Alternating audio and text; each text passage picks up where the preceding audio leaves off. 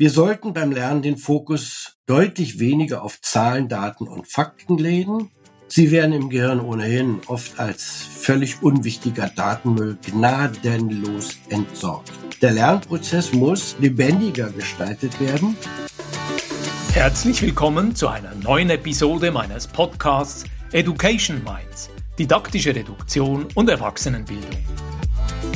Ich bin Ivo Würst, Trainer und Fachbuchautor und unterstütze Unternehmen, Institutionen und Bildungsorganisationen, ihre Arbeit im Bereich der Erwachsenenbildung zu professionalisieren. In diesem Podcast spreche ich mit kompetenten Gästen über innovative Formen der Bildungsarbeit. Du gewinnst wertvolle Hinweise und Inputs rund um das Thema didaktische Reduktion und Erwachsenenbildung. Ich freue mich, dass du heute wieder mit dabei bist. Willkommen zu einer neuen Folge in der Podcast-Reihe Education Minds, didaktische Reduktion und Erwachsenenbildung. Heute bei mir auf Besuch ist Michael Kühl. Michael, schön, dass du heute mit dabei bist. Ja, Ivo, herzlichen Dank, dass ich die Gelegenheit habe, in deiner Podcast-Serie eben auch einen Beitrag zu leisten. Michael, du bist vom Hintergrund Trainer, Personal Coach und Kommunikationsberater und auch Buchautor von einem aktuellen Fachbuch zur Neurodidaktik. Erzähl uns etwas aus deinem Leben. Ja, seit einigen Jahren begeistere ich mich für die Funktionsweise und Arbeit des Gehirns. Und ich muss wirklich sagen, unser Gehirn geht mir nicht mehr aus dem Kopf.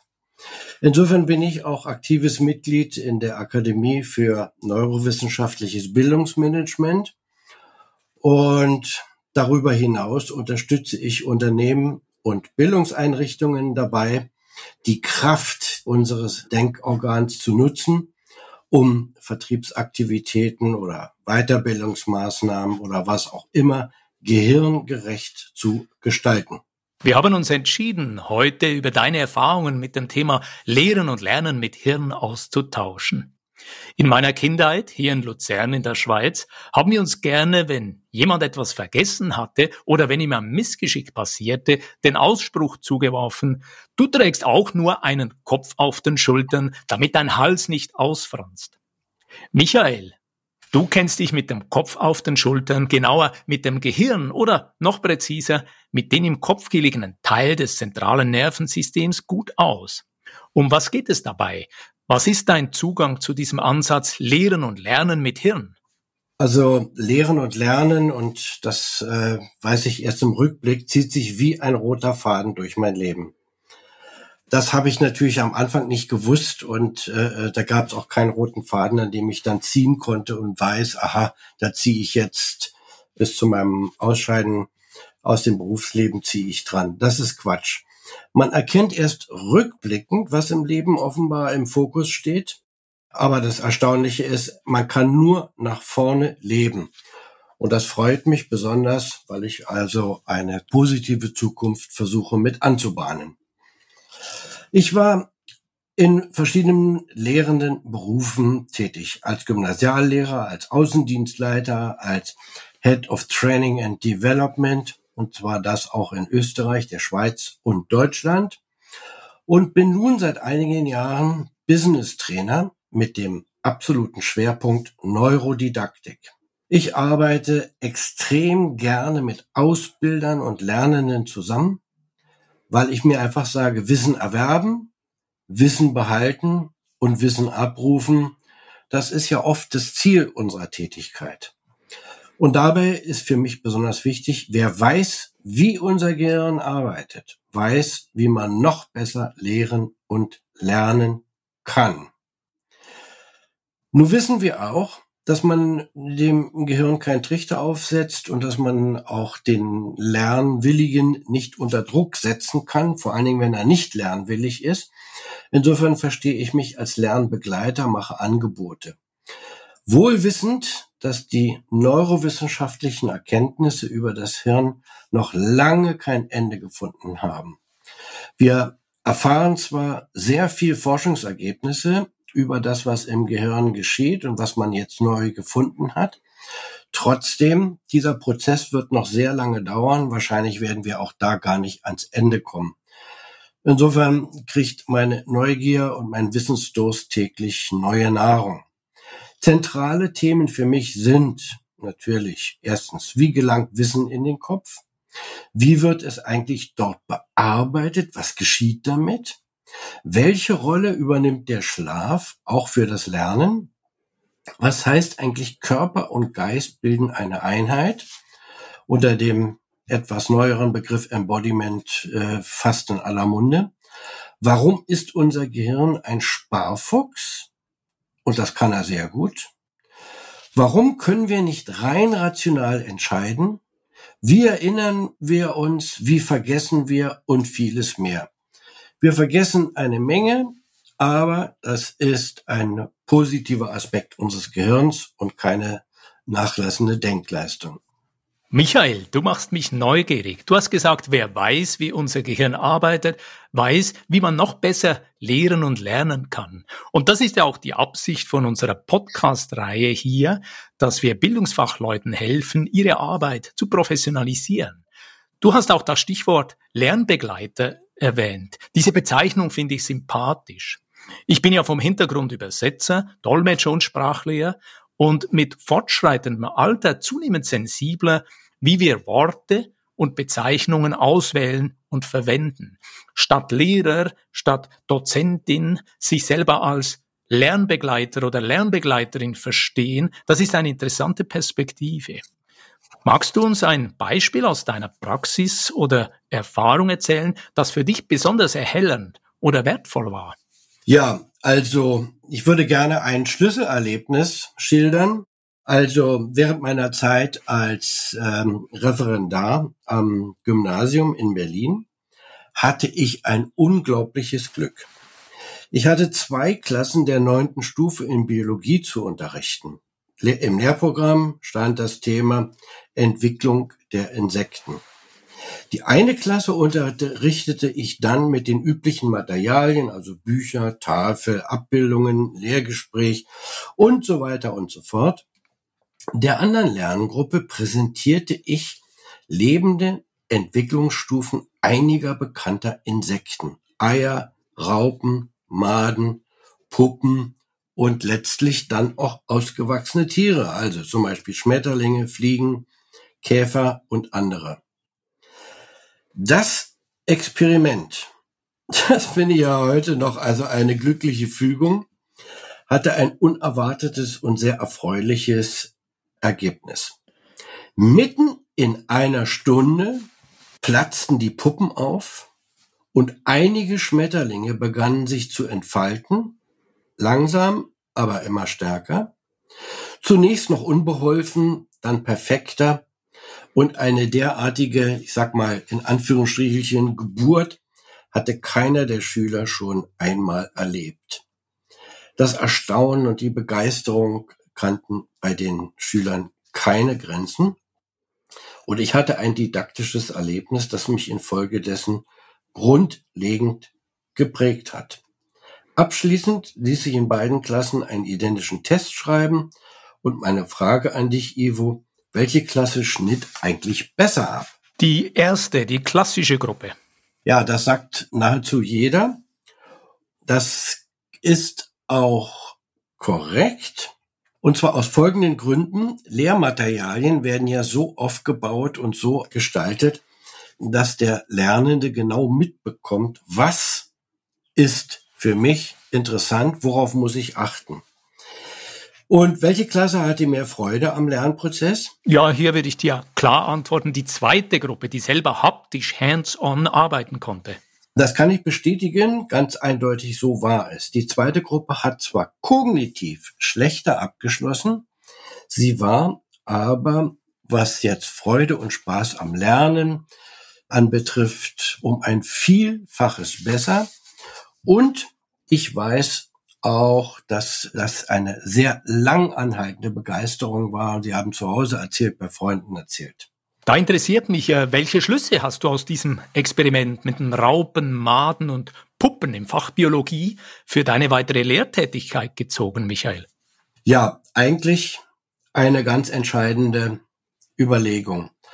Wir sollten beim Lernen den Fokus deutlich weniger auf Zahlen, Daten und Fakten legen.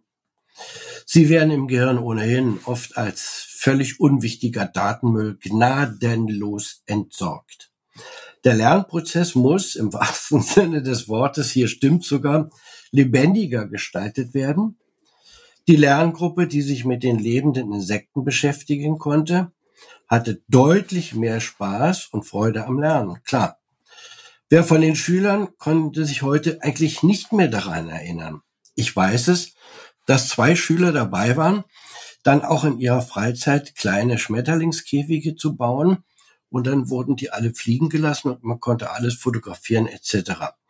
Und vor allen Dingen Gefühle und Emotionen, so zeigt auch die Hirnforschung und nicht nur unsere Erfahrung, sind der Herzschrittmacher des Lernens. Die Klasse, die den Entwicklungszyklus der Insekten live erleben durfte, hatte sich für das eigene Leben der Schüler deutlich mehr erreicht und erhalten als die Vergleichsklasse. Du hast das Buch Lernen mit Hirn geschrieben und blickst auf erfolgreiche Jahre als Trainer zurück. Ich habe das Buch selber intensiv durchgearbeitet und damals auch, wie ich das öfters mache, wenn mich ein Buch erfreut oder gefällt, auf Amazon eine Rezession abgesetzt. Als ich dazu zusätzlich einen kurzen Bericht mit einem Foto von deinem Buch hier auf meiner Leseecke auf meinem Sofa in meiner Stube aufgenommen auf LinkedIn veröffentlichte, ging dieser Beitrag richtig durch die Decke.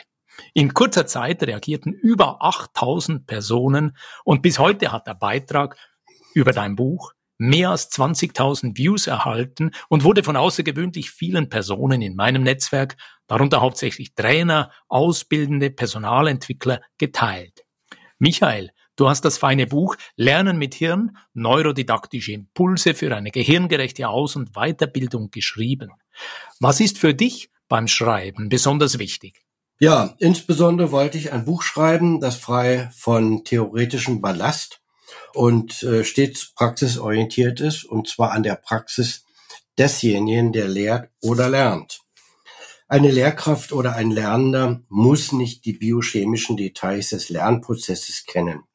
Wer daran interessiert ist, für den gibt es zahlreiche Veröffentlichungen. In nahezu jedem Kapitel meines Buches fasse ich die neurowissenschaftlichen Erkenntnisse in einem Abschnitt Was heißt das für die Weiterbildung zusammen?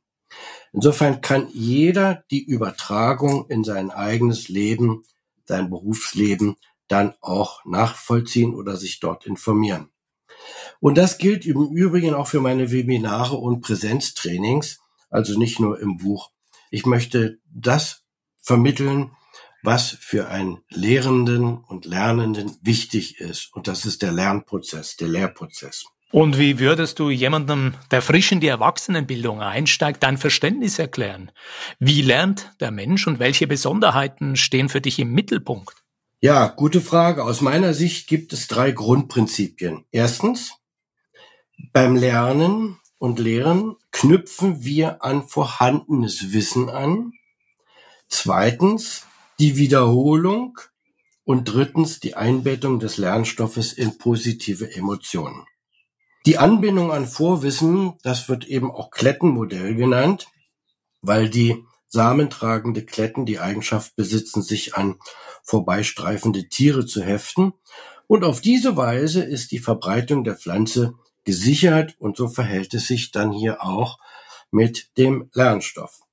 Das Anknüpfen an vorhandenes Wissen hat maßgebliche Konsequenzen aus meiner Sicht für das Lernen. Derjenige, der Weiterbildende, also der Teacher oder wie man ihn auch nennen möchte oder sie, muss besonders zu Beginn des Trainings das Vorwissen der Teilnehmenden ermitteln. Hierfür sind beispielsweise Pinnwände sehr gut geeignet. Natürlich braucht das eine Menge Zeit, aber die verliert man nicht, sondern die ist extrem nützlich, um denjenigen, der lernen möchte, bei der Stange zu halten. Das Wiederholen des Lerneffekts äh, steigern kann. Das weiß ja jeder. Das haben wir ja wahrscheinlich insbesondere bei Vokabeln und anderen Dingen immer wieder gemacht. Doch hier ist es wichtig, auf der gesamten Klaviatur aller Sinne ein wahrhaftes Lernkonzert zu komponieren. Möglichst viele Sinneskanäle sollten bestückt werden. Sehen, hören, fühlen, alle Sinne, sofern möglich ist, sollten angeregt werden, damit das Lernkonzert im Gedächtnis bleiben kann. So werden die Lerninhalte in vielen, vielen verschiedenen Regionen des Gehirns verankert und können bei Bedarf abgerufen werden. Lerntypen gibt es nicht. Unser Denkorgan arbeitet immer in kompletten Netzen. Du hast sowohl in deinem Buch als auch in Blogartikeln auf die didaktische Reduktion hingewiesen. Dieser Aspekt verbindet uns. Was heißt das für dich, Michael, einen Fokus wählen und Inhalte didaktisch reduzieren? Ja, die didaktische Reduktion ist, wenn man so will, ein Grundpfeiler für jeden Lernprozess. Auf unser Hirn prasseln unentwegt zahlreiche Impulse auf alle fünf Sinne ein. Diese Menge können wir komplett überhaupt nicht verarbeiten. Und ja, was geschieht anschließend? Eigentlich müssen die Inhalte dann sortiert, verändert, verworfen oder teilweise gespeichert werden. Für den Trainierenden heißt das unbedingt runter mit der Fülle von Informationen. Weniger ist auch in diesem Aspekt wichtig.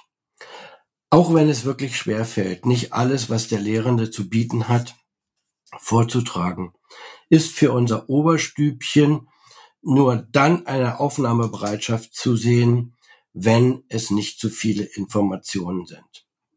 Insofern meine Empfehlung, planen Sie Pausen ein, kurze und längere, empfehlen Sie den Teilnehmern auch mal nichts zu tun. Das Gehirn tut immer was, aber nicht der Mensch, der dazu gehört. Einen Spaziergang zu machen oder einer reizarmen Beschäftigung nachzugehen. Wer in den Lernpausen sein Smartphone zückt, arbeitet am Gehirn völlig vorbei. Beim Lernen verknüpfen sich Nervenfasern an den äh, Synapsen. Dieser Vorgang braucht im Übrigen Zeit und die sollte man seinem Gehirn auch anbieten. Und wenn ich das mal so ein bisschen sagen kann, eine kleine Empfehlung, nämlich die goldene Pausenregeln. Kurz und oft, 10 bis 25 Minuten und das Ganze drei bis viermal am Tag. Wichtig ist, körperlich aktiv zu bleiben oder zu sein und vor allen Dingen konsumarm die Pausen verbringen. Michael, dein Hinweis, wie bedeutsam und wertvoll regelmäßige Pausen sind, das spricht mich sehr an. Und ich würde gerne an dieser Stelle im Gespräch noch auf zwei Fragen mich beziehen, die eben bei diesem erwähnten LinkedIn-Beitrag über dein Buch und deine Arbeit erschienen sind. Da hat nämlich eine Frau aus dem Netzwerk gesagt, ja, diese Podcast-Folge mit Michael Kühl über Lernen mit Hirn interessiert mich und sie hat noch spezifiziert, sie würde gern auch hören, gibt es denn spezifische Tipps bei der Umsetzung digitaler Formate, beispielsweise Lerninhalte in E-Learning? Magst du dazu etwas sagen? Ja, gerne würde ich das tun. Also seit einiger Zeit sind wir ja nicht nur in Präsenztrainings, sondern wir sind auch unterwegs auf elektronischem Wege. Natürlich ist erstmal wichtig herauszubekommen, ist es ein, eine synchrone Veranstaltung, also die ist zeitgleich, oder ist asynchron, das heißt, äh, ist es ein E-Learning-Programm, was man zu seiner eigenen Verfügung hat und abspulen kann, wann man will. So, wichtig dabei ist aber, dass das Gehirn zwar nur eine Scheckkarten große Ausschnitt eines Teilnehmenden erkennt, aber es versucht permanent den Rest zu erkunden, weil das Gehirn darauf gewöhnt ist und getrimmt ist, die Gesamtheit eines Gesprächspartners, Dialogpartners zu ermitteln. Das kostet viel mehr Energie und zu Recht sagen auch viele Teilnehmenden, dass ein Webinar oder ähnliches wesentlich anstrengender ist als ein Präsenztraining. Und insofern ist es insbesondere jetzt bei den digitalen Formaten wichtig, äh, Pausen zu machen, immer wieder in Dialog zu treten und zu versuchen, im direkten Kontakt mit dem oder der Teilnehmenden zu bleiben und aufzubauen. Hier nehme ich gern den Ball von dir auf, Michael. Ich habe letzte Woche in einem Training die Methode Fishbowl angewendet und wir waren vor Ort in Präsenz, habe dann aber anschließend auch diskutiert, wie setze ich diese Methode online ein. Und Fishbowl in Präsenz heißt ja, drei oder vier Personen setzen sich in die Mitte in einem Stuhlkreis und das sind die Expertinnen. Und rundherum sitzen alle anderen Studierenden und sie hören sehr genau zu, wie die Leute in der Mitte ein Fachthema diskutieren. Und immer wenn eine Person aus der Mitte den Eindruck hat, sie hat schon alles geliefert, gesagt, steht sie auf, macht einen Platz, einen Stuhl frei und tritt in den äußeren Kreis. Und das ist dann der Moment bei der Fishbowl-Methode, wo jemand aus dem äußeren Kreis in den inneren Kreis treten kann.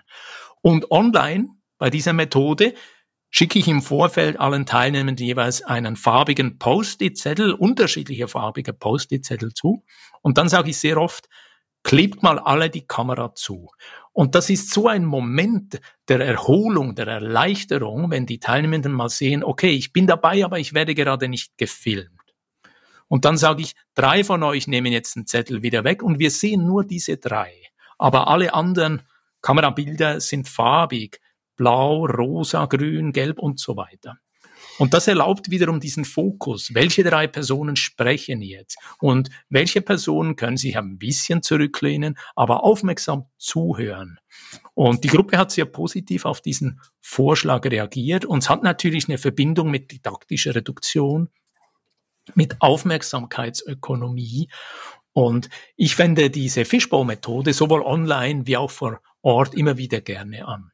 Michael, ich habe noch eine zweite Frage mitgenommen. Eine Schreiberin aus meinem Netzwerk, hat auf diesen LinkedIn-Beitrag gesagt, ich würde gerne erfahren, wie die positiven Emotionen auch über das konkrete Lernsetting hinaus mit dem Thema verknüpft werden können. Und sie erwähnt dann beispielsweise durch spezifische Anker wie Musik. Was meinst du dazu? Ja, das ist ebenfalls eine doch sehr spannende und sehr interessante Frage, die da gestellt wurde. Selbstverständlich kann man Anker benutzen, wie äh, musikalische Dinge. Musik ist ohnehin bestens geeignet, um eine Stimmung zu vermitteln. Allerdings kann Musik natürlich auch den Fluss des äh, Lernprozesses irgendwie unterbrechen. Das muss der Einzelne, die Einzelne dann genau ja herausbekommen und dann entsprechend einsetzen. Aber nehmen wir mal an, die ganzen Fragen beziehen sich jetzt zum Beispiel auf ein Konflikttraining. Rhetorik oder wie kann man Konflikte, ich sag mal, nutzbringend anwenden? Erstens muss es aus der Lebenswelt der Lernenden kommen. Es muss zweitens eine entsprechende, auch elektronisch, Lernumgebung gestaltet werden. Und auch dort ist es extrem wichtig, die positiven Emotionen nicht zu verwässern, indem man rein theoretische Erkenntnisse, was Konflikte anbetrifft, dort zum Thema macht, dass man die wissen muss, okay, mag sein, aber dann das auch noch irgendwie zu thematisieren, halte ich für ja eventuell doch sehr problematisch. Michael, ich fasse an dieser Stelle einmal kurz zusammen, was ich aus dem heutigen Gespräch mitnehme. Punkt eins: Begriffe prägen unser Denken und Verhalten. Statt Lehrer, Dozentin oder Kursleiterin sich selber lieber als Lernbegleiter sehen und aus dieser Haltung heraus einladende und lehrreiche Lernangebote gestalten, das ist eine Empfehlung. Zweitens habe ich mitgenommen, Emotionen sind der Herzschrittmacher für das Lernen. Und schließlich Punkt drei Lob der Pause Immer wieder mal beim Lernen einen Gang runterschalten, ausruhen, einen Spaziergang machen, statt in jeder Pause aufs Smartphone zu starren. Das verspricht Lernerfolg. Fehlt etwas aus deiner Sicht? Gibt es Ergänzungen? Ja, also zu positiven Emotionen trägt ja vor allen Dingen eins weiter, und zwar ist das Humor. Wir wissen, dass Lachen wirklich ein Lernbeschleuniger ist und ja ansteckend wie Windpocken ist. Wer gemeinsam lacht, fördert die Beziehungen. Das Gehirn ist ja weniger ein Datenspeicher, vielmehr ist es ein soziales Organ. Wir leben in Gruppen und lernen auch gerne in Gruppen. Insofern ist gemeinsames Lernen und Lachen ja für das Gehirn ein wahres Festmahl. Ja, das sollten wir dann auch nutzen. Das gefällt mir natürlich gut, Michael. Humor war ja auch bei unserem kurzen Vorbereitungsgespräch immer mit dabei. Und darum hier heute die leicht abgewandelte Frage. Michael, wo kann man gemeinsam mit dir lachen? Ich meine natürlich, wo kann man dich erreichen? Wie kann man sich mit dir verbinden?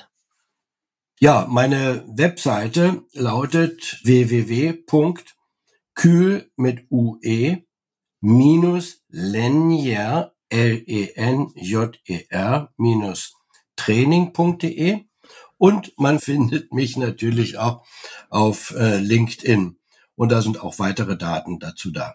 Ach ja, und äh, Michael, das Buch Lernen mit Hirn findet ihr in jeder Buchhandlung oder direkt eben beim Autor. Michael, vielen Dank für dieses interessante Gespräch. Lieber Ivo, ich bedanke mich sehr herzlich, dass ich die Gelegenheit hatte, hier einen Beitrag zu leisten für deine wunderbare Podcast-Serie über deinen Kanal. Herzlichen Dank. Wenn dir diese Podcast-Folge gefallen hat, dann freue ich mich über einen Like und eine positive Bewertung auf Apple und Spotify. Mehr Informationen zu mir und meiner Arbeit findest du auf www.education-minds.com und auf LinkedIn. Alle Links findest du immer auch in den Show Notes. Ich freue mich, dich auch in der nächsten Episode wieder mit dabei zu haben. Bis dann, dein Gastgeber Ivo Würst.